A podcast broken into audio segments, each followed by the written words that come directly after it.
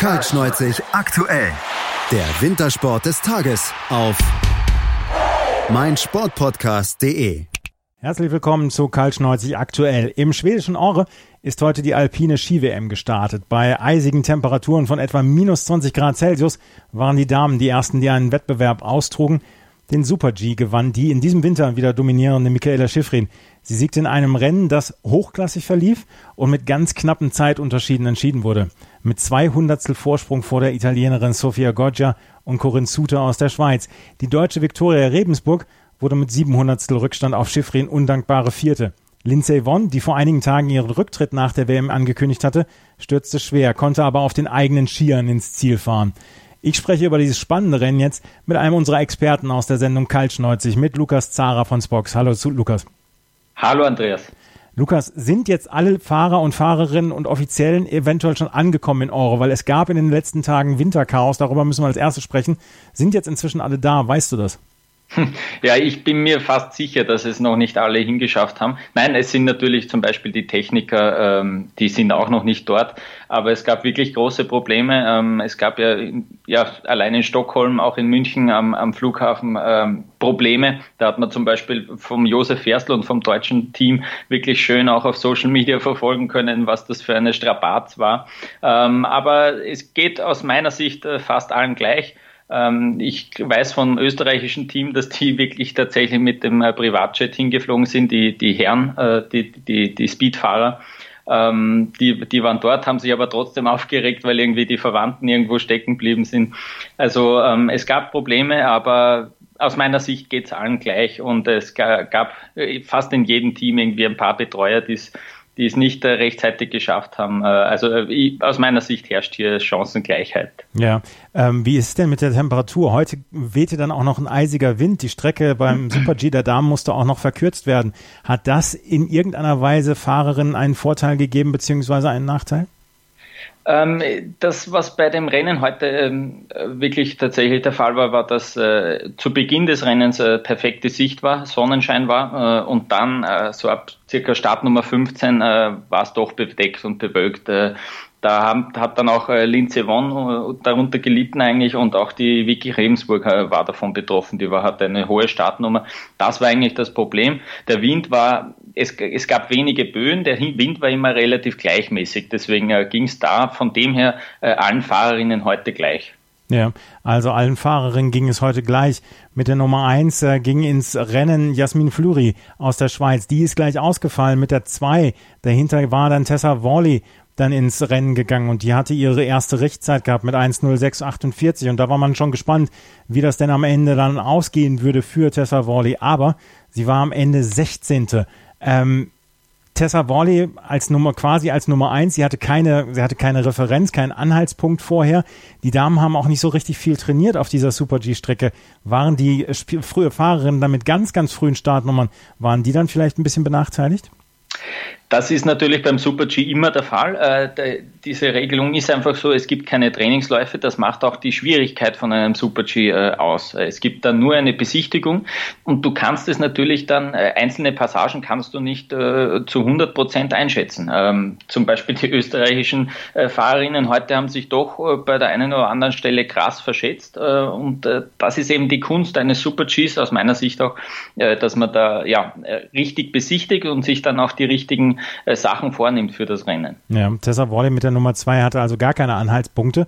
Äh, aber Sofia Goggia, der war das komplett egal. Sofia Goggia aus Italien, die setzte die hm. erste Richtzeit mit 1.04.91 und ja, setzte beinahe einen perfekten Lauf da auf die Piste.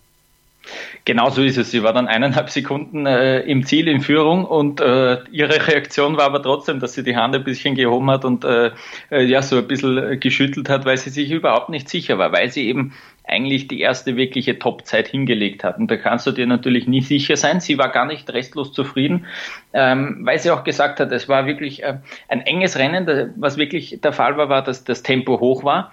Und äh, aber Trotzdem äh, gab es durchaus viele Kurven und viele technische, äh, anspruchsvolle Streckenteile. Und äh, da war es einfach äh, nicht einfach, äh, jetzt wirklich abschätzen zu können, habe ich jetzt zu viel äh, verbremst äh, im Kurs oder habe ich es doch äh, gut laufen lassen. Das ist eben immer so die, ja, äh, der Weg zum Erfolg im Super-G. Und deswegen war sie sich eigentlich gar noch nicht so sicher äh, zu Beginn, wie sie ihre, ihre Zeit dann äh, eigentlich gesehen hat. Sofia Goggia war gerade nach Knöchelbruch dann auch wiedergekommen. Ähm, warst du überrascht über die Leistung von ihr?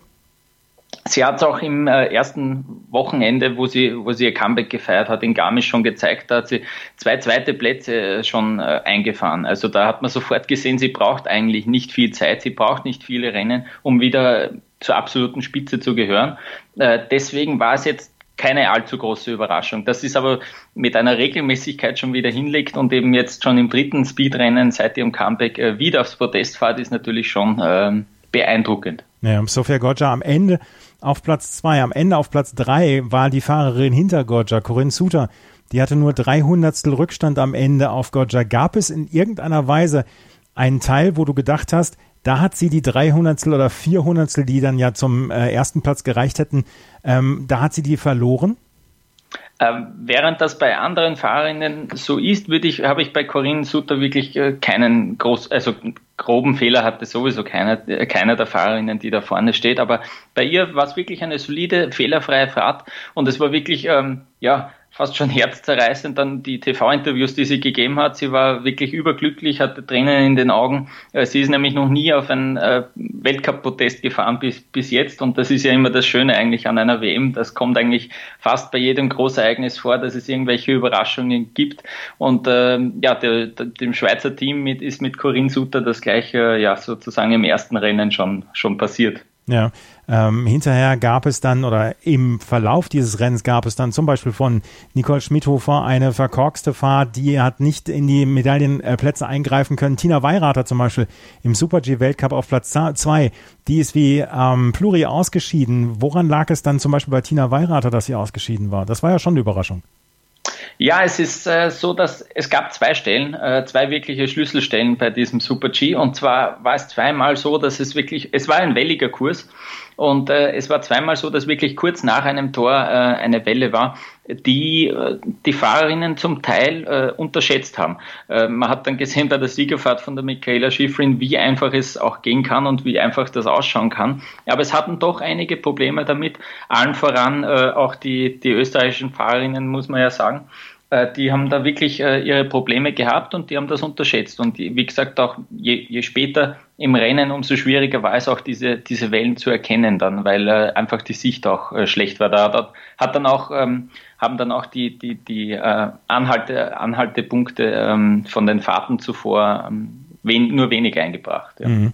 Also Tina Weirater dann äh, ausgefallen und dann gab es mit der Nummer 15 und mit der Nummer 16 die neue Königin und die alte Königin, Michaela Schifrin und Lindsay Vonn hintereinander. Erst Michaela Schifrin, bei der ich Mitte des Rennens schon gedacht habe, oh, das war der entscheidende Fehler, dass sie es vielleicht sogar ausscheiden könnte, beziehungsweise sie ist ganz, ähm, sie ist ganz knapp am Ausscheiden vorbei, fuhr dann aber auf Platz 1, weil sie im unteren Teil, hatte ich das Gefühl, einfach absolute Weltklasse gefahren ist.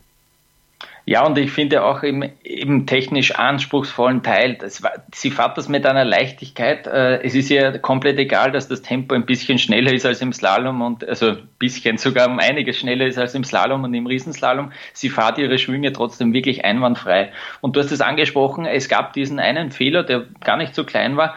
Äh, nach einem Tor hat sie zu viel Richtung gemacht und hat wirklich ein, dieses blaue Tor dann noch äh, gerade noch erwischt äh, und man hat gedacht, okay, da hat sie jetzt den Schwung eben abstechen müssen. Sie hat aber trotzdem genug, äh, genug Tempo mitgenommen und äh, eben dann im Schlussteil doch nochmal äh, auch eine gute gute Abfahrtshocke gezeigt und äh, das war dann ausschlaggebend, dass sie ja um 200 äh, doch noch sich durchgesetzt hat. Wobei man insgesamt sagen muss, die Abstände waren ja extrem klein. Zwischen Platz 1 und Platz 4 nur 7 Hundertstel, zwischen Platz 1 und Platz 6 nur 16 Hundertstel. Das lag unter anderem dann auch an der verkürzten Strecke, oder? Ja, und äh, das sehen wir generell im Super-G ja häufiger. Es ist die Disziplin mit der kürzesten Fahrzeit, wenn man, sie, wenn man bedenkt, äh, Riesenslalom, Slalom, erstens einmal gibt es da um einiges mehrere Tore, äh, wo man einen Fehler machen kann.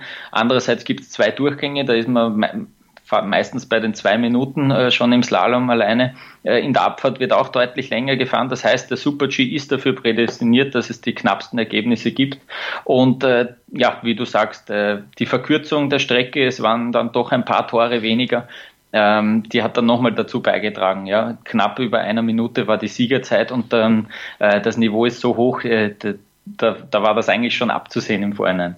Lindsay Vonn hatte vor ein paar Tagen erst bekannt gegeben, dass ihr Körper nicht mehr mitmacht, dass sie ihre Karriere nach der WM würde beenden müssen. Sie wollte hier beim Super G nochmal um die Medaillen mitkämpfen, mit eingreifen in dieses Medaillenrennen. Aber ungefähr Mitte des Rennens war das für sie vorbei.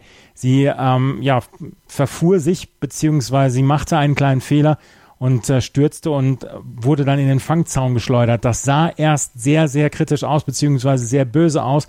Sie konnte sich dann aber hinterher auf die eigenen Ski stellen und dann nochmal ins Tal fahren. Das war ein, ein derbe aussehender Unfall, der, den, der sie da erlitt.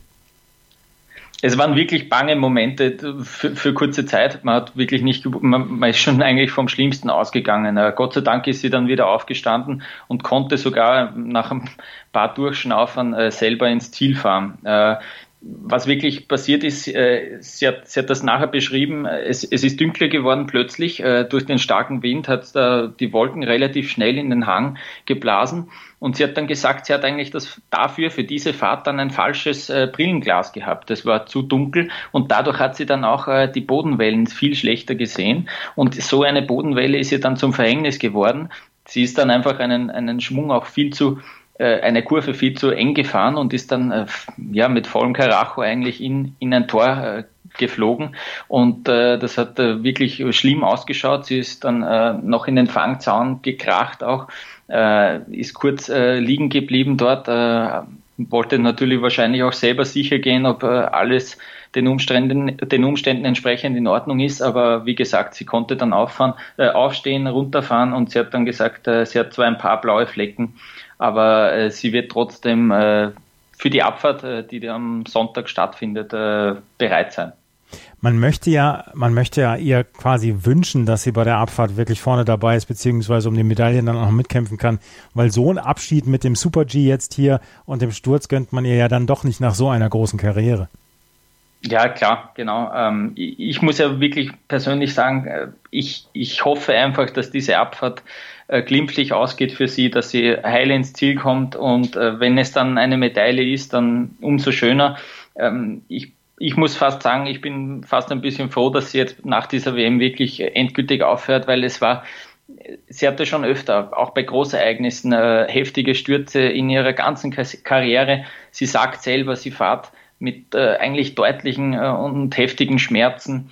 Ähm, sie will halt einfach noch einmal äh, auf großer Bühne äh, sich verabschieden. Äh, es ist ihr wirklich zu wünschen, dass da alles gut geht und äh, ja, ich glaube, es gibt fast keinen, der ihr diese Medaille dann in der Abfahrt nicht vergönnen würde. Und die wichtigste Nachricht, die beste Nachricht des Tages, Lindsay Vonn ist gesund. Wie gesagt, sie auf eigenen Skiern konnte sie dann ins Tal fahren und dann auch ins Ziel fahren. Mit der 19 ging dann Viktoria Rebensburg in die Fahrt beziehungsweise auf die Strecke, auf die Piste und sie hat am Ende mit 200 die Medaille verpasst. Mit 1.04.96 war sie 200 hinter Corinne Suter, nur 500 hinter Sophia Goggia und 700 hinter Michaela Schifrin. Wir haben eben schon darüber gesprochen, ob man bei Corinne Suter sehen konnte, wo sie die Hundertstel gelassen hatte. Bei Viktoria Rebensburg hatte man das Gefühl, ja, man hat gesehen, wo sie die Hundertstel gelassen hatte. Ja, genau. Sie hat eigentlich, äh, wenn man auch auf die Zwischenzeiten schaut, äh, im oberen Streckenabschnitt ein bisschen äh, an Zeit verloren. Sie hat das dann wirklich fast alles wieder aufgeholt. Es war wirklich sehr, sehr eng. Ähm, sie war also die Leidtragende einerseits von den Sichtverhältnissen, andererseits von diesem Jahrhundertstel Krimi fast schon. Ähm, sie hat dann selber gesagt, dass grundsätzlich ist sie wirklich stolz auf ihre Fahrt ähm, und was sie hier erreicht hat. Aber äh, und, und sie hat gesagt, es war eine wirklich gute Fahrt, aber sie hat auch keine groben Fehler gemacht. Sie kann sich also nichts vorwerfen. Ähm, ja, es war einfach äh, aus meiner Sicht auch das Glück nicht auf ihrer Seite, weil ich finde wirklich, wenn sie 20 Minuten früher auf die Strecke gegangen wäre, es hat ja dann auch gedauert ein bisschen, bis äh, nach dem Sturz von Linze Wonne es wieder weitergegangen ist. Ähm, wenn sie da 20 Minuten früher gestartet wäre, dann wäre sie mit Sicherheit auf dem Podest gestanden. Es ist ganz, ganz bitter, mit nur zwei Hundertstel an einer Medaille vorbeizufahren, aber auch eine Hundertstel zu wenig ist dann zu wenig insgesamt. Und sie ist am Ende Vierte geworden. Und trotzdem kann sich dieser Auftakt für Viktoria Rebensburg doch durchaus sehen lassen. Ja, ich finde auch, das sollte wirklich äh, Auftrieb geben. Äh, Im Riesenslalom fühlt sie sich wohl. Ähm, mal, mal schauen, was da dann drin sein wird. Sie gehört aber dort aus meiner Sicht sicher zu den Top-Favoritinnen. Ähm, es ist ihr zu wünschen, dass sie dann dort auch ihre Leistung abrufen kann. Äh, und ja, so bitter es ist mit diesem vierten Platz, das sollte ihr wirklich auch äh, Mut machen äh, für die nächsten Rennen. Ja. Nach Vicky Rebensburg passierte nämlich nichts mehr eigentlich. Die beste mit den höheren Startnummern, das war Lee, äh, Kaiser Wickhoff, ähm, Kaiser Wickhoff Lee, die auf Platz 13 gefahren ist. Auch zum Beispiel jemand wie Kira Weitler, die ist nur auf Platz 18 gefahren mit der Startnummer 23. Ja, da hat man schon gesehen, die ersten 15, 16 Startnummern hatten deutliche Vorteile gegenüber den späteren, ähm, ja, gegenüber den späteren Startnummern. Und wenn man sich zum Beispiel anguckt, Esther Ledetzka, die letztes Jahr bei Olympia so diese sensationelle Goldmedaille geholt hatte, ist nur auf Platz 27 äh, dann eingefahren. Insgesamt haben 29 Fahrerinnen das Ziel erreicht. Ähm, das war schon ein großer Unterschied zwischen den Bedingungen, oder? Ja, also das hat man dann auch wirklich gesehen, dass die Fahrerinnen immer mehr Probleme mit den Bodenwellen äh, gehabt haben. Ähm, ja, du hast das auch angesprochen. Es gab dann auch noch eine österreichische Starterin, äh, Christina Ager, die hat auch noch Startnummer 30 gehabt. Da hat man auch noch gehofft, vielleicht kann die noch irgendwie die Ehre retten. Ähm, es war dann wirklich überhaupt nichts mehr drin. Umso größer aus meiner Sicht auch äh, ist die Leistung äh, von Viktoria Rebensburg einzuschätzen. Viktoria Rebensburg also auf Platz 4 hinter Corinne Suter, Sofia Goggia und Michaela Schifrin. Und jetzt müssen wir tatsächlich nochmal über die österreichischen Fahrerinnen sprechen. Nicole Schmidhofer auf Platz 11, die beste Österreicherin. Dahinter Tamara Tippler auf Platz 12, Ramona Siebenhofer auf Platz 15. Und du hast sie eben schon erwähnt, äh, Christina Ager ist ausgefallen mit Startnummer 30. Das ist ein Auftakt, der für die Österreicher ja sehr suboptimal ist. Ja, ähm, wir waren auch das kommt noch dazu, wir waren wirklich verwöhnt. In, Im WM Super G haben wir jetzt äh, mit äh, Anna Veit äh, und dann äh, Nicole, äh, Nicole Schmidhofer, ja, ähm, wirklich äh, die letzten zwei WMs auch gewonnen. Das heißt, das war immer irgendwie auch so unsere ja, starke Disziplin. Und auch die Ergebnisse in dem Weltcup-Winter bislang haben ja wirklich vielversprechend gewirkt. Ähm, wir haben ja da wirklich bei den Speed-Damen äh, schon einige Weltcupsiege feiern können. Ähm, das war natürlich ja sehr, sehr bitter. Äh, ich habe dann auch heute schon wieder einige äh, Schlagzeilen in Österreich lesen müssen vom ÖSV-Debakel. Ähm, es zählt eben nur, es ist abgedroschen, aber es zählen nur die ersten drei Plätze. Äh, da sind, da sind keine Österreicherinnen zu finden. Ähm, Nicole Schmidhofer hat wirklich zwei große Fehler gehabt in ihrer Fahrt. Aus meiner Sicht äh, sind diese sieben Zehntel dann ohnehin noch äh, ganz okay. Ähm, es hat einfach nicht gereicht. Es war, es war zu wenig beherzt. es war vielleicht nicht ganz richtig besichtigt. Ähm, aber ich bin mir sicher, dass die die, die österreichischen Damen das äh, in der Abfahrt dann wieder äh, gut machen wollen und äh, auf jeden Fall motiviert sind für die Abfahrt dann. Ja, wir werden das morgen dann auch sehen. Morgen geht es dann auch gleich weiter äh, mit dem nächsten Wettbewerb. Der Herren Super G steht morgen an. Was können wir davon erwarten von diesem Rennen? Ja, wieder ein extrem enges Rennen natürlich äh, aus den schon äh, angesprochenen äh, Gründen. Ähm, und äh, ja, wir haben auch schon äh, viele verschiedene Sieger gesehen in den Speedrennen bei den Herren. Ähm, es ist wirklich sehr schwer zu sagen, äh, wer da wirklich am besten zurechtkommt. in Aure fahrt man jetzt auch nicht in jeder Saison Speedrennen. Also es wird ganz interessant zu sehen sein, wer sich dann wirklich ja, am besten darauf einstellen kann. Die Herren haben ja, äh, hätten ja heute eigentlich ein Abfahrtstraining fahren äh, sollen. Äh, das ist dann wirklich abgesagt worden, weil eben auch so viele Betreuer, so viele Fahrer teilweise auch noch so spät erst angereist sind. Ähm, es gab nur ein lockeres Einfahren, äh, eine, eine Hangbefahrung ähm, am Nachmittag jetzt noch. Ähm, das heißt, sie haben schon mal Kontakt gehabt mit der Piste, aber dann geht es eigentlich morgen schon los mit dem Super G, ja? ein bisschen der Sprung ins kalte Wasser. Und äh, ja, ähm, mal sehen, wie gesagt, äh, mal sehen, wie wer sich da wirklich am besten darauf einstellen kann. Aber wir können sagen, der Auftakt ist erstmal gelungen. Äh, insgesamt, äh, organisatorisch meinst du, oder? Ja, insgesamt. Also mit dem Auftakt dann auch nach den schwächeren Schlagzeilen in den letzten Tagen, mit dem Anreisechaos etc. Absolut, also von, von dieses Rennen war auf jeden Fall höchst spannend, äh, ja, zumindest für die ersten 20 Fahrerinnen äh, und äh, so kann es auf jeden Fall weitergehen. So kann es weitergehen und wir werden dann auch morgen in Kaltschneuzig aktuell über den Super G der Herren sprechen. Das war Lukas Zara von Spox, auch Experte bei uns in der Sendung Kaltschneuzig, der mit mir dieses Rennen in Super G der Damen ähm, bilanziert hat. Michaela Schifrin holt ihre erste Goldmedaille in Orre. Danke, Lukas. Danke auch. Kaltschneuzig aktuell. Der Wintersport des Tages auf meinsportpodcast.de